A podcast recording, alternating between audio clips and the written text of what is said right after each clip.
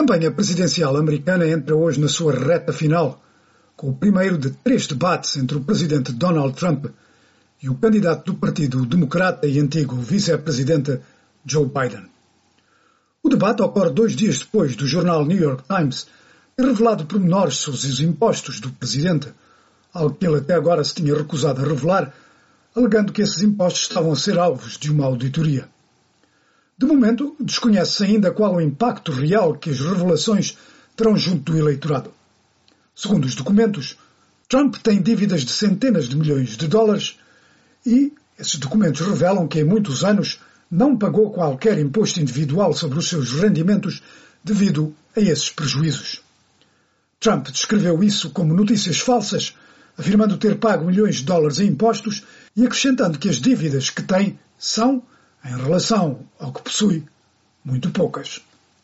Pode ser que estas revelações tenham impacto na opinião do eleitorado, que, de acordo com as sondagens, continua a dar vantagem a Joe Biden não só a nível nacional, mas também nos estados considerados cruciais para a vitória no colégio eleitoral.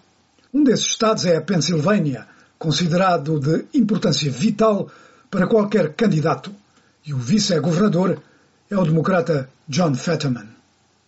Anyone that underestimates Donald Trump, Donald Trump's strength in Pennsylvania does so at their peril. Qualquer pessoa que subestimar a força de Donald Trump na Pensilvânia falo a seu próprio risco. He is popular and it's going to be a race. Ele é popular e vai ser renhido. É preciso olhar para a Pensilvânia como um estado vital e eu acredito que será a Pensilvânia a escolher o presidente. Pennsylvania needs to be treated as a margin play and I believe Pennsylvania will pick the president. Eram palavras eh, do vice-governador da Pensilvânia, o democrata John Fetterman.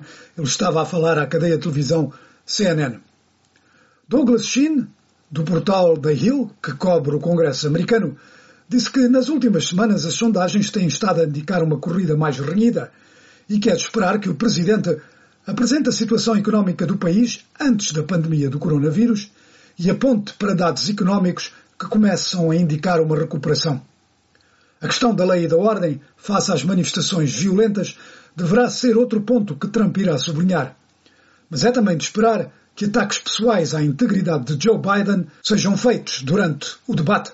Aliás, como o próprio Biden admitiu à cadeia de televisão MSNBC.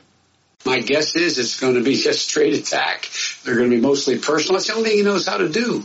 A minha opinião é que vai ser um ataque direto vão ser, na maior parte, ataques pessoais, porque isso é a única coisa que ele sabe fazer. Ele não sabe como debater os factos, ele não é muito esperto, não conhece muitos factos. He doesn't know how to debate the facts because he's not that smart. He doesn't know that many facts. Palavras de Joe Biden a falar à cadeia MSNBC. Com efeito, ao longo da sua carreira política, Trump tem usado alcunhas para denegrir ou, pelo menos, retratar comicamente os seus adversários e no caso de Joe Biden, o presidente descreve-o sempre como sonolento ou dorminhoco Joe Biden numa alegação à sua idade. Num recente comício, Trump voltou a acusar Biden de nunca sair para dar conferências de imprensa ou comícios, afirmando que os jornalistas que cobrem Joe Biden têm a tarefa mais fácil do mundo, porque às 8 horas da manhã, disse ele, lhes dizem sempre para irem para casa. The media, please go home. There won't be any activity from sleepy Joe Biden today.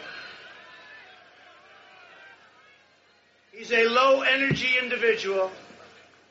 Now, you know, you need a president with a lot of energy. Jornalistas, por favor, vão para casa. Não haverá nenhuma atividade do sonolento Joe Biden hoje. Ele é um indivíduo de baixa energia e vocês sabem que é preciso um presidente com muita energia. Palavras de Donald Trump num comício com os seus apoiantes. Philip Rines, que foi conselheiro de Hillary Clinton para os debates nas eleições de 2016, disse que debater Trump é um paradoxo. Trump é mau a debater, mas é difícil de debater. E é um oponente perigoso. Em 2016, porque nada tinha a perder, e agora, escreveu Reigns no Washington Post, é perigoso porque tem tudo a perder. Analistas na imprensa americana avisam que os ataques de Trump a Biden e aos negócios do seu filho na Ucrânia são algo que Biden poderá não reagir bem e os seus conselheiros têm afirmado que Biden tem que se manter calmo face a esses ataques pessoais e concentrar-se em certos pontos específicos, como o modo como Trump lidou com a pandemia do coronavírus e a sua política de lei de saúde. Após o debate de hoje, Trump e Biden voltam a defrontar-se nos ecrãs de televisão nos próximos dias 15 e 22 de outubro. Antes disso, a 7 de outubro, haverá um debate entre o vice-presidente Mike Pence e a candidata à vice-presidência Kamala Harris.